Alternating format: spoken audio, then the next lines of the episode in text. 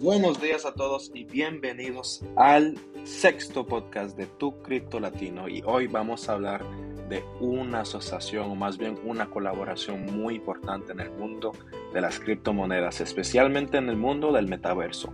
Hoy vamos a hablar de la casa de lujo Gucci y Sandbox.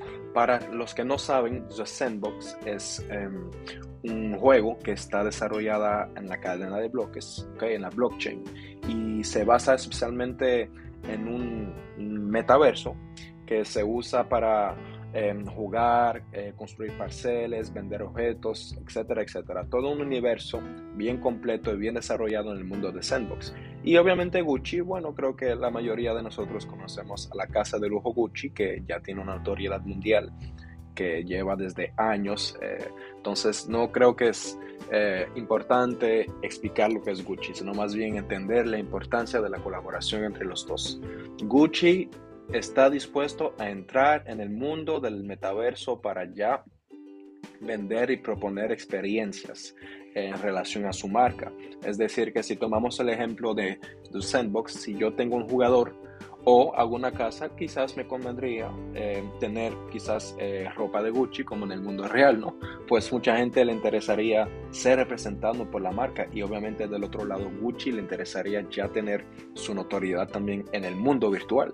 Y es importante que, que, veamos de lejos la importancia de, de, esa colaboración. No es la primera vez que una, una empresa grande como Gucci integra la Metaverse, como Carrefour, por ejemplo, que es un supermercado de gran distribución mundial Está también Atari, que lo ha hecho para proponer servicios de casino. Está Adidas también, incluso artistas como Snoop Dogg. El mismo Samsung también ha integrado el mundo de la metaverse con eh, Decentraland, o sea, otro mundo virtual.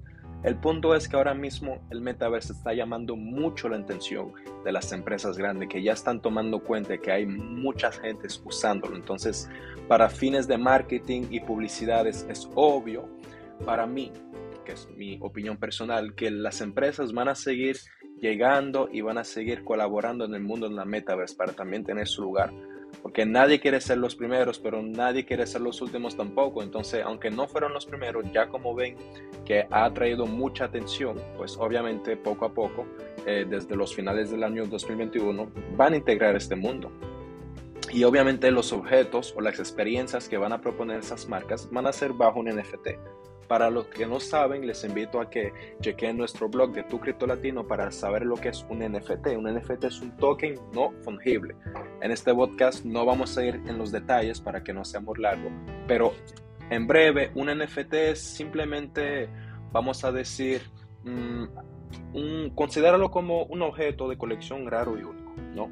Eh, puede ser también en el mundo del arte, en los videojuegos, eh, en los memes, también en los bienes eh, inmuebles o mundos descentralizados. En fin, el NFT tiene muchos propósitos y uno de ellos es digitalizar y también poder hacer eh, que algo sea trazable, o sea, que utilizar una trazabilidad de algo para eh, autentificar su existencia, también su pertenencia y su proveniencia, ¿no?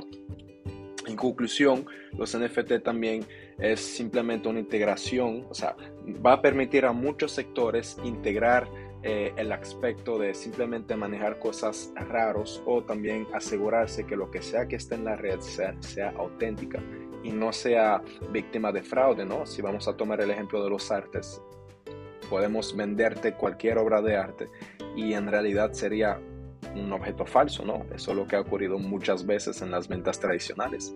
Gente que compraron obras de arte pensaron que eran auténticos, pero al final no eran auténticos para nada, o incluso quizás ropa de lujo. Pues fíjate que con los NFT tenemos esa solución, no solamente de poseer digitalmente algo, pero también tener la certeza de dónde viene y su autenticidad. Así que es todo para hoy. Eh, si no te has informado de las últimas noticias, permítete integrar nuestro blog a bloggertucriptolatino.com o nuestra página Instagram o nuestro Twitter. Así que gracias de nuevo por escuchar ese podcast y nos vemos en el próximo.